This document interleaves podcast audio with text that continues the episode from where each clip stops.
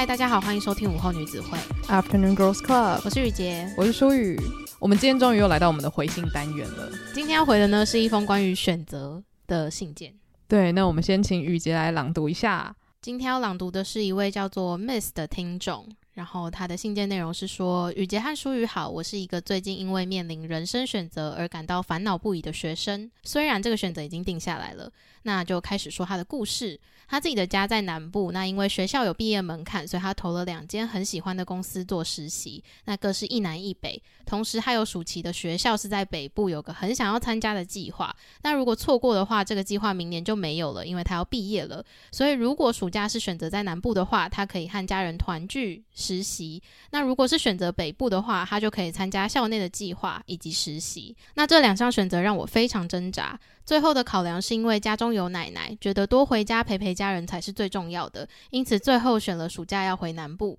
虽然一直告诉自己没有什么好后悔，或者是不要看得那么重，却又不时怀疑自己的选择。因为北部的实习和校内计划也有录取，那觉得自己放弃了两个好难得的机会，当初是不是应该选另外一个决定？那暑假其实也可以搭车回去南部之类的想法，重复的在脑中回荡，甚至还羡慕起北部的同学，不用在学业和家庭的地理位置中做太大的抉择，至少跟南部的学生比起来，北部的机会和资源也真的多好多。最后他想说，对不起，现在很马后炮，也知道决定无法改变，但想请问雨杰和舒雨在遇到重要选择的时候，会怎么样调整心态呢？来自 Miss 的信。我觉得这一封信它比较特别的是，其实它不是要解决一个困难，它比较像是他已经做好他的决定，他只是想知道要怎么样调试这样子的不舒服的感觉。对，因为我觉得大家在过去的人生经验中，一定都遇过这种二选一的状况，嗯，甚至是有时候是多选一。然后当你选择了 A 之后，你一定会在想。就是人就是很犯贱，一定会去想，那我选择 B 之后的生活会是什么样子？嗯，我觉得最容易发生的可能是，当你今天有两个追求者，那你可能就会想说，如果我当初选择追求者 B，那我现在的生活会不会跟这个就是追求者 A 在一起会差很多？我是不是比较快乐？我是不是比较幸福？嗯，我是不是不会难过伤心？对，这个东西就是在那个很有名的一首英文诗啊，不是很多人在一开始学英文的时候都会接触到，就是 The Road Not Taken。怎么办？我没有听过，可以念给我听吗？哦、他那首诗很长，但是、哦、不用，我没有要考你的意思，抱歉。他这是一首蛮长的诗，然后大家如果有兴趣可以去看。然后之前很多人就是呃可能会把 “the road not taken” 这句话来鼓励别人去走别人没有走过的路，可是其实那首诗他在讲的就是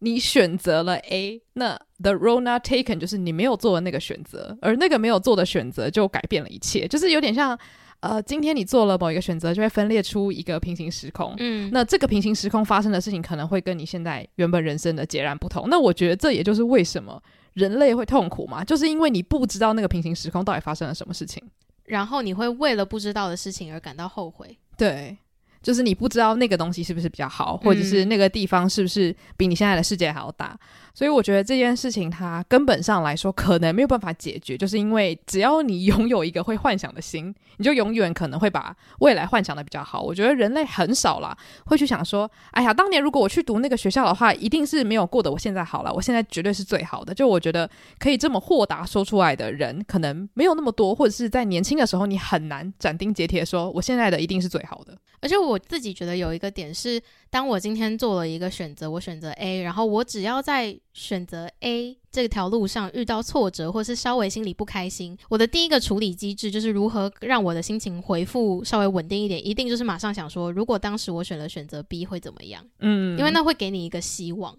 就是我们在最绝望或是觉得最难受的时候，希望总是可以带给我们一些小小的远离现实的快感。嗯，对，那。那个希望就是相对来讲，它一定会是美好的。就是你在那个时刻下想到的希望，不可能是想说我如果选择 B，那我会今天身败名裂之类的这种。就你不可能想到这种事情，你只是想说我选择 B 的话，我可以体验很多不同的人生。嗯，对。所以我觉得我们确实总是在为所有可能会发生的不同的可能性这件事情去烦恼。就觉得自己好像错过了什么，可是其实人生还蛮长的。就是虽然你现在这个阶段，在这个时间点看这件事情，你会觉得哦，你错过了一个选择，你错过了一个开启新生活的时机点。可是十年之后你再去看，说不定你在过去的十年中，你已经走过了这些那时候曾经觉得自己没有机会碰触到的事情。嗯，那个时候可能对你来说是哦，一年内我可以达成。那你今天没有选择，你可能只是把这个时间点拉长，变成说你十年后、嗯、十年内说不定会达成这件事情，但其实十年的事情你也不知道。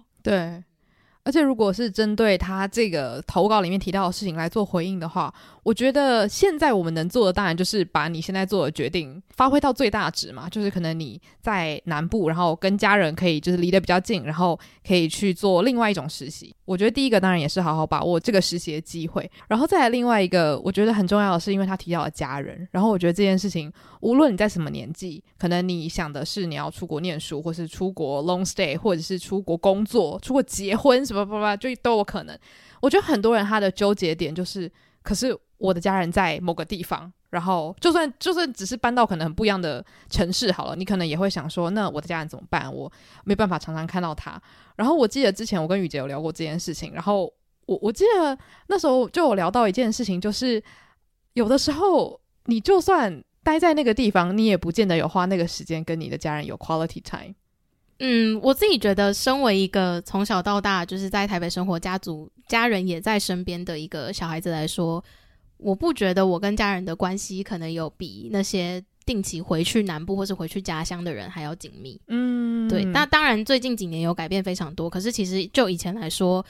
我自己的家庭状况就是哦，大家都各忙各的事情，所以虽然说我们每天都在同一个空间，可是你真的有在跟他们相处，或是真的有在跟他们培养感情吗？我觉得不一定。就是当然，你做出来的行为的确，它本身就需要很大的决心跟毅力。可是实际上，你做的事情可能跟这个决定本身的关系不大。虽然这句话听起来很复杂，但总归来说，我记得我们那时候在讨论的点就是，如果你真的很在意你的家人，你是不是一定要永远待在他们身边？那当然，很多人会有不同的解答。但是之前我记得你朋友有分享过一个思维，就是如果你今天真的要出国，或者是你真的要去一个比较远的地方的话，那你就是要做更多的事情来维系这段关系。但如果你不去做的话，那你光是空想、空烦恼这件事情，依然还是就是你知道处在那是一团混沌。那今天，例如说像投稿的 Miss，他决定留在家里，或是离家人很近，那我觉得这件事情就是。既然你都已经做了决定了，那你就把它发挥到最大值，就是尽量跟家人有很紧密的关系，或是有很好的沟通。那你事后回想的话，你会觉得说，那这个决定的确让我真的花了很多心思去灌溉这段关系，我也有从中得到很多家人的关爱。不会说，因为我做了这个决定，我只是人在那边，可是我的心是想着我在台北的生活。那最后就变成是 A 选择没有达到他的目的，然后 B 选择也没有得到。那这样子的话，就变成两头空的感觉。我觉得，如果要讲心态转换的话，因为你刚说的那番话，我反而有一个新的思考模式，可能就是，如果我今天已经做了一个选择，那我知道我有另外一个选择可以做的情况下，那我应该如何去说服自己，好好享受我现在做这个选择之下发生的事情的话，就是告诉自己说，有什么事情是如果我今天做了 B 选择的话，我会觉得我错过了，我觉得很可惜的事情，嗯、就譬如说。Miss 的状况，我今天选择在台北实习，也选择在台北就是过着呃参加那个校内计划。那我会觉得可惜的地方是什么？一定是陪伴家人，一定是就是重新建立自己在南部的人际关系。那既然我知道，如果我今天选择这样的选择，我会在意这些事情的话，那我今天既然已经选了在南部生活的话，那我就是要把那些我认为会觉得可惜的事情做到最满。哦，就是其实就是把机会用到它的最满值嘛，对不对？嗯，对，就是变成你反过来想，你不要去想你错过的东西，而是去想你本来选择那东西，你会，你可能会错过什么。哦，嗯，对啊，我觉得这个是如果以实际面来讲，最有可能可以改变状况的事情。然后刚好我身边。有一些朋友有经历到，就是可能他们的生活也没有说不顺，可是他可能在做跟身边的人不太一样的事情，嗯、然后他可能在社群上面看到朋友的近况分享的时候，会觉得特别不舒服或者特别不开心，然后他们都很有意识的直接跟全世界宣告说：好，接下来我可能就是会退出 IG，或是我只会用电脑版看 IG，因为电脑版不是很好用嘛，所以呢，你就不会一直沉溺在上面，然后你就会比较专注在做自己的事情，或是只去看一下，就是可能新闻啊，或是跟朋友进行就是一些资讯的交流这样，然后他们就讲说，当他们有意识的去做这件事情，可能一个月到三个月的时候，他们的心理健康大大的进步了。所以、嗯、有什么具体的事情吗？你说具体的事情是指，就是呃，他们发现到自己的心理健康进步的这一部分，应该是说他们就不太会去在意说今天别人在干嘛。嗯，因为例如说我们讲呃，Miss 提到这个世界观里面的话，可能他会比较在意的是跟他一起有在做实习的人。嗯，那可能是在不同的地区，然后可能他们会去做不一样的活动，那感觉上可能那个活动是很多彩多姿的。我觉得不是说不能看别人在干嘛，可是就像我们之前讲的，有的时候你看别人在干嘛的时候，那个。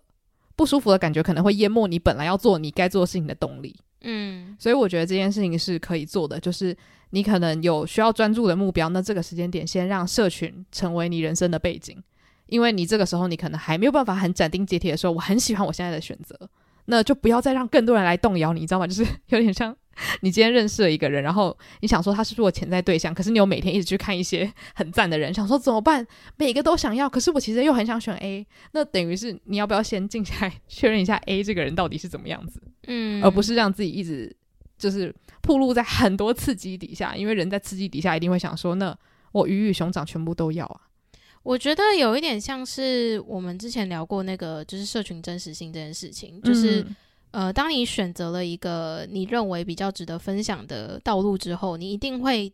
做很多事情去宣传自己在做的事情啊。对，就比如说我今天有出国的机会，那我选择出国，我一定会用社群去分享我出国的生活。可是如果我今天没有选择的话，的确就是呃留在台湾的我可能会觉得啊，我的生活还是一成不变，好无聊，我没有可以分享的点。但是反过来讲是。如果你的生活圈的人都出国了，你反而变成特别那一个，嗯，你的生活反而变成跟大家最不一样的那一个，因为大家都在国外，大家都在国外做着就是可能差不多的留学生活，可是你是在台湾，你在陪家人，你在做着他们这个年龄段可能不会想到要做的事情，可是其实大家都知道这件事情很重要，所以我反而觉得。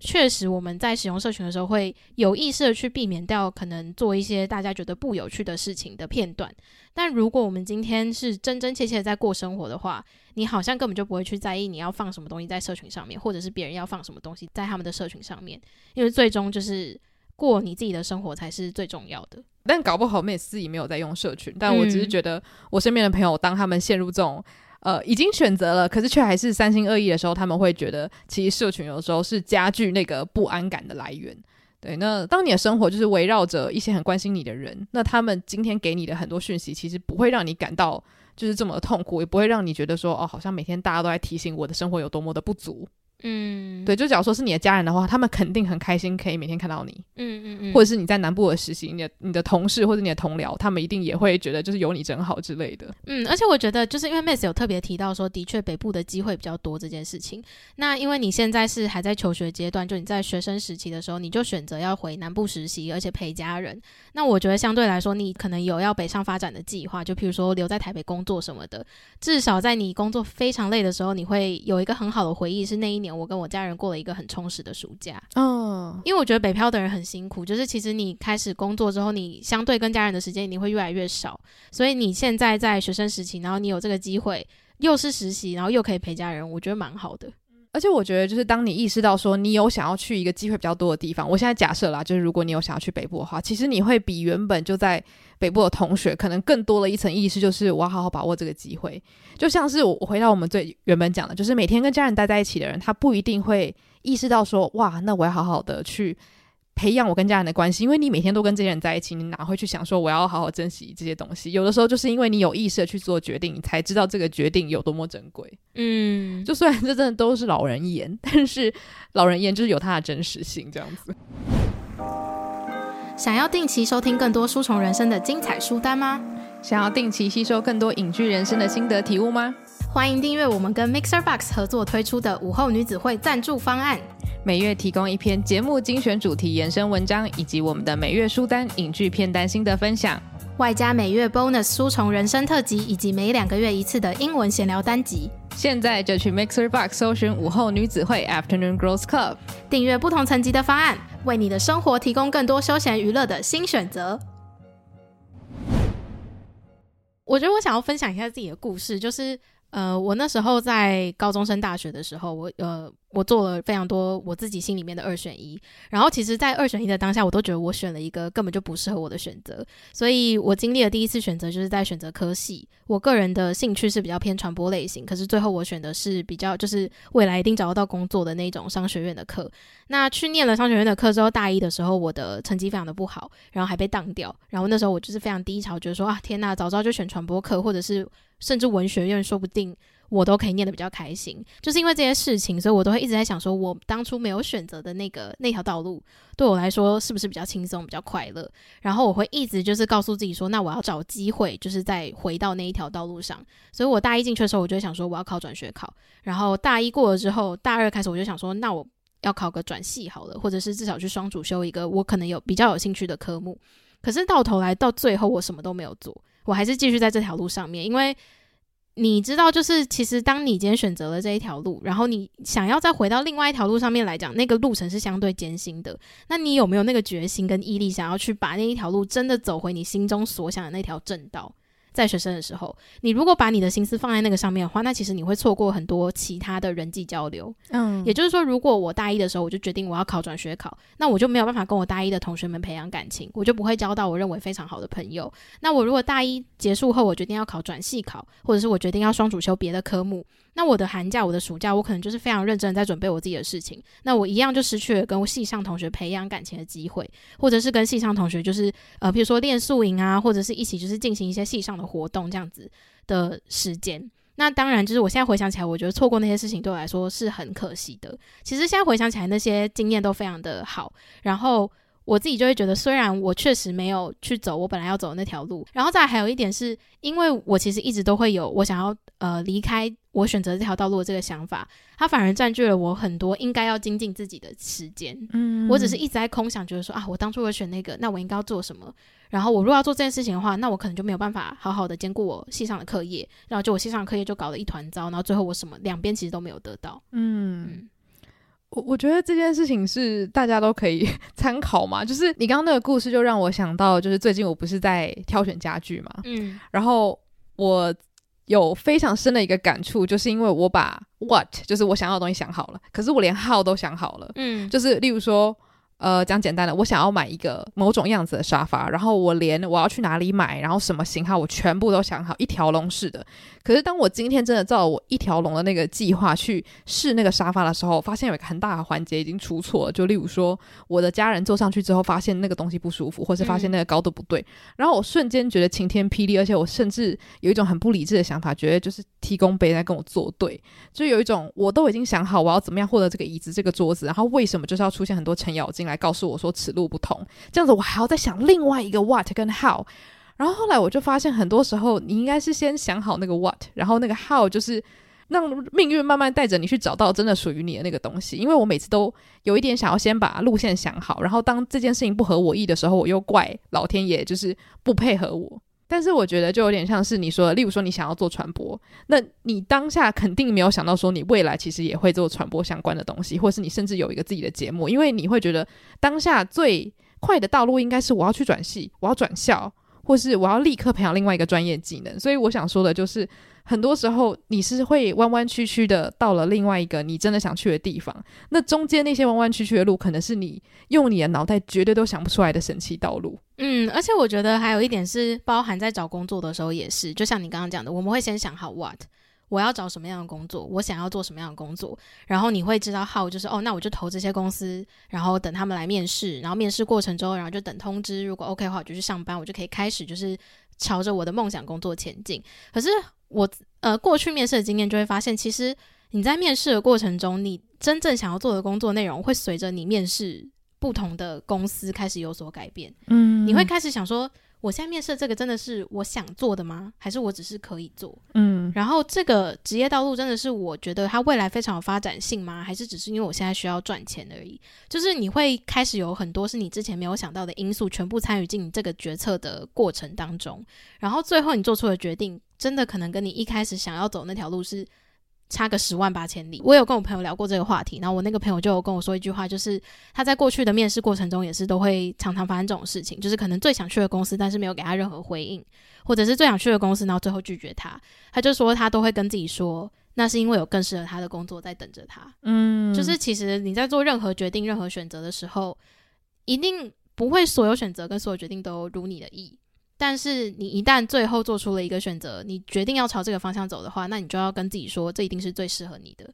它可能是最适合现在的你的，那未来其实不知道。嗯，对，我觉得就是要接受你的梦想可能随时会流动。我们之前好像有在别的单集有讲过，就是可能三年后的你回来看你当时很想要的东西的时候，你就会突然吓到，想说：“哎，原来我当初这么想要这个东西吗？”我觉得就跟那个吧，我们前几集做那个晋级挥别的兴趣或喜好很像，uh, 就是你现在再回去看那些，你就会发现，哎、欸，我那时候对他的爱是真的，嗯、可是我现在对他没有兴趣也是真的。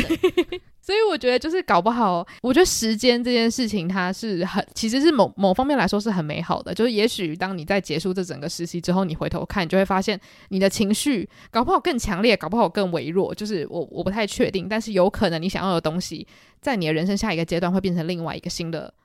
新的惊喜吧。我觉得。然后我自己是真的发现，在很多大大小小的事情上。你都没有办法去预测事情是怎么样发生的，就像是之前很久以前我们聊职涯的时候，我就有分享过，说我的每一个工作都是很神奇的方式得到的，嗯，就是可能是谁介绍，或者是我的老师问了我一个问题，或是我可能帮他做一件很小的事情，然后最后慢慢慢慢变成了某一份。就是很神奇的工作这样子，那这些东西如果你问刚毕业的我，我肯定会说啊，那就是要去正规的方式找工作啊，我哪有可能会去找什么人叫他介绍工作给我？那我觉得很多时候就是，我觉得把很多事情交给命运去安排，可能会比你自己安排的来的更好。所以当下的自己也许在这个位置会是最舒服的，就接受现实，这样子会很很消极吗？不会吧？因为说不定有时候你选择现实确实比你未选择的好很多。嗯，对。你没有选择前，你真的也不知道这一条路会怎么走，嗯，或者它会发生什么样的事情。对，嗯，所以也可以说是，就是不需要太去担忧未来没有发生的事情，也不需要太去向往你没有做的选择。嗯，而且其实就是我呃，从我自己身上，或者从我身边的人的经历中，我就归纳出，就是其实很多事情都有。解方，就例如说，呃，今天我们讲，假如说我很想要出国念书，好，但是我现在的状况可能是我又有一些原因让我很想留在台湾，那我有可能会做出一种事情，就是我跟我朋友抱怨说啊，我真的很想出国，我觉得国外就是我的归属，可是可是我必须要待在台湾，我可能需要做这件事情，或是我要陪谁，或者是我觉得我割舍不下台湾的什么什么东西，那朋友可能就会觉得说，那你现在是你，那你现在到底要怎样？就是你又想要这个又想要那个，可是你人不可能身处在两个地方。可是很多时候，事情的解方是，我想出国的原因是什么？我想要学一些我没学过的东西。那你在线上，或是你在一些不同的场域，是不是也可以学到？其实很多事情就是它可以一步一步的拆解成比较小的东西，或者是取其精华。就今天我不一定一定要踏上异地才可以学习，而是我本来觉得我一定要去异地，我才可以到那个学术机构去学某一个东西。那当这件事情变得比较有弹性之后，你就会发现，其实要达到目的本身并没有那么的困难。然后我觉得，在我们自己私底下也有聊过很多，可能身边的人也有经历过同样的事情，就是他可能本来觉得他一定要去学某个东西，他才可以再做另外一个产业的事情。结果其实也有一些人，他可能因为遇到了贵人，他马上就可以开始挑战一些他没有想过的领域。而且就像我们前面讲到的，有些时候人际关系会在你长比较大的时候，你才发现它很重要。可是这种东西它没有办法速成。就是有一些技能它可以速成，可是感情的培养没办法。就是例如说，你在你三十五岁那一年决定说好，我要跟这个人成为就是挚友，我要跟我的家人成为什么什么，就是很多时候是你慢慢慢慢一路上，你可能觉得你牺牲了很多时间来维护你的友谊，或者是你的呃工作上伙伴的关系，或是你家人的关系，你会觉得说啊，其实我这个时间应该要看书学一些东西。可是你跟他们交流这些时间，可能长久来说，它会让你的生活变得。很有分量吧，就是不会只有一个面向的生活是丰富的，而是你每个面向的生活可能都有一些值得你珍惜的地方。我觉得可能可以再加一个转念的方式，是告诉自己说，你现在在做的这些事情，它会会用你不知道的状态，以及在你不知道的时间给你相对应的回报。嗯，就是把它当做一个惊喜。嗯，它不一定会发生，可是当它发生，你会知道，你会非常快乐，你当初做这个决定。嗯，最后我想说，就推荐一部我最近刚看完电影，然后我很喜欢，就给 Miss。那这部电影就是在 Netflix 上面还蛮长广告的，叫《双轨人生》。嗯，然后原本我还以为它是一部影集，就殊不知它是一部电影。这样，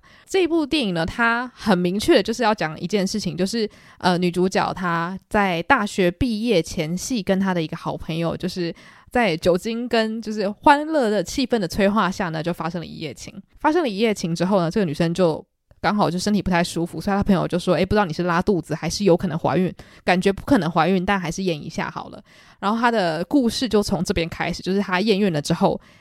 一个状况是她发现她怀孕了，然后一个状况是她发现她没怀孕，然后这个时候就分裂成了两个世界，就有点像是我刚刚说的平行时空。所以就一个时空的她，就是她没怀孕，然后她就照她原本的计划，就是到加州去发展，因为她想要当一个动画绘师，所以她就是想要当一个故事创作者这样子。然后因为在加州就有很多机会，然后另一个时空的她，就是因为她怀孕了嘛，所以她就必须要搬回家跟她家人一起住，然后就是让她怀孕的那位好朋友就也跟着她一起，就是变他们要。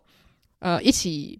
等待这个新生命的降临，然后可能要一起照顾这个小孩这样子。所以怀孕的那个世界的她，当然就是非常非常的痛苦，因为她会觉得说，我原本规划好的事情已经是五年的计划，结果现在这五年计划全部要撤掉这样子，然后变成是我所有的精力就是要。养一个宝宝，然后我甚至没有一个工作，然后现在孩子的爸甚至不是我的爱人，他只是我的一个很好的男生朋友这样子。然后他爸妈也觉得说，你到底在搞什么？我们都要享清福，结果你现在带了一个小孩回来跟我说我们要当祖父母，什么意思？这样，所以一开始你会觉得说，哇，天呐，这个选择感觉真的就是 A 跟 B，我一定选 A，我一定要去加州好好发展我的事业。但是我觉得这一部片它叫双轨人生的原因，就是因为它会让你发现，就是在这些轨道上面，一开始你可能可以预测说，哦，对，的确他毕业就去追梦，然后另外一个就是毕业就是要养小孩。但是接下来发生的事情，就是会让你发现说，人生就是条条大路通罗马。那有些人当然会说这部电影有点偏鸡汤，但是我。非常推荐这部片，就是因为我很喜欢它传达出来的讯息，就是你的梦想可能会用你没有想过的状况去发生，然后也许你本来认为是阻碍的那些，会成为你生命中最好的祝福啊！真的是有够鸡汤，但是这部片真的很娱乐，然后男主角有够帅，就是非常的好看。我觉得男主角有够帅才是重点吧。好吧，就是他有点过度梦幻，就是因为这个孩子的爸非常是一个非常优秀的男人，这样子，嗯、所以当然这件事情很重要，会让女主角生命中多了一个呃可以期盼的事情吧。那详情大家可以去看，然后我觉得到最后真的还蛮感人的，就是你会发现女主角之所以可以做到条条大路通罗马，我觉得是因为她很接受当下的自己。就当下，她可能在怀孕的时候，可能没办法接受，每天都在哭，或是跟她的最好的朋友试训的时候，就看到她朋友每天都在就是 LA 当那个事业女强人。对对对，然后就会觉得很替你开心，可是又好想哭，好想哭这样子。然后一开始你会觉得很心疼，可是后来你就会发现她慢慢去转变心态。第一个是小孩生出来，她当然。就是会接受自己新的身份，然后再来就是他也去接受说，好，那既然现在我就是不能去加州，我还能做什么来追梦这样子？嗯，对，所以这部片我相信 Miss 看完可能就是可以得到很多娱乐，然后我觉得他，我我也希望说他也可以告诉你，你想要的东西不一定是现在可以得到，可是这又未尝不是一件好事，就是有的时候礼物晚一点拆，有可能会更快乐吗？当然这些都是假设，就是不过我真的觉得在面临各种人生选择的时候。多方的去思考，可能真的会发生的未来的可能性，会比就是一直执着于自己没有选择那条道路，会更容易就是帮助自己转换心情。对。我觉得投稿或是跟别人分享这件事情很有帮助，就是因为有时候我跟我朋友聊天，然后我就会说：“诶，我最近就是有看到你在做某一件事情，然后我觉得你很棒啊，什么什么的。”那朋友这个时候可能就会想说：“啊，既然你对我的生活有兴趣，我就跟你分享更多。”那你就会听到很多秘辛，就例如说他可能也很后悔，就是他做某一件事情可能让他得到很高的成就，然后他的能力也更上一层楼，可是他很累。他的身体有点吃不消，可是这件事情是他心甘情愿，因为他知道他用他的泪去换来，就是他的能力增长。那有些人他可能是过得比较安逸，可是他换来的是他的身心灵非常的健康。就是每个人其实都带着某种觉悟在生活。所以其实很多时候我们看不到别人的觉悟，只看得到他得到的东西。就算我自己身边的朋友，我也有可能会有这样子的盲点，就会觉得说：“天啊，你现在过得真的很棒诶。”这样子。那有的时候就是要靠别人来跟他分，跟你分享他自己的心境转变，你才会知道说：“哦，其实我们每个人都是一样的，你不可能一次拥有你所有平行时空都想要的东西。”嗯，对。所以以上就希望我们自己的一点点经验分享，或者是一些心态转变，可以帮助到你。那如果大家对于这一集有什么想要提供给 Miss，或者是想要跟大家分享的话，都欢迎用 Instagram 发限时动态 tag 午后女子会，或者是直接私讯到我们的 IG 账号。对，那如果你也有想要投稿的故事的话呢，也欢迎到我们 IG 的 bio 连接里面就有一个来信表单。那我们的 IG 账号是 Afternoon Girls Club。喜欢我们节目的话，也欢迎到 Apple Podcast 给我们留下五星评论。谢谢大家今天的收听，午后女子会散会。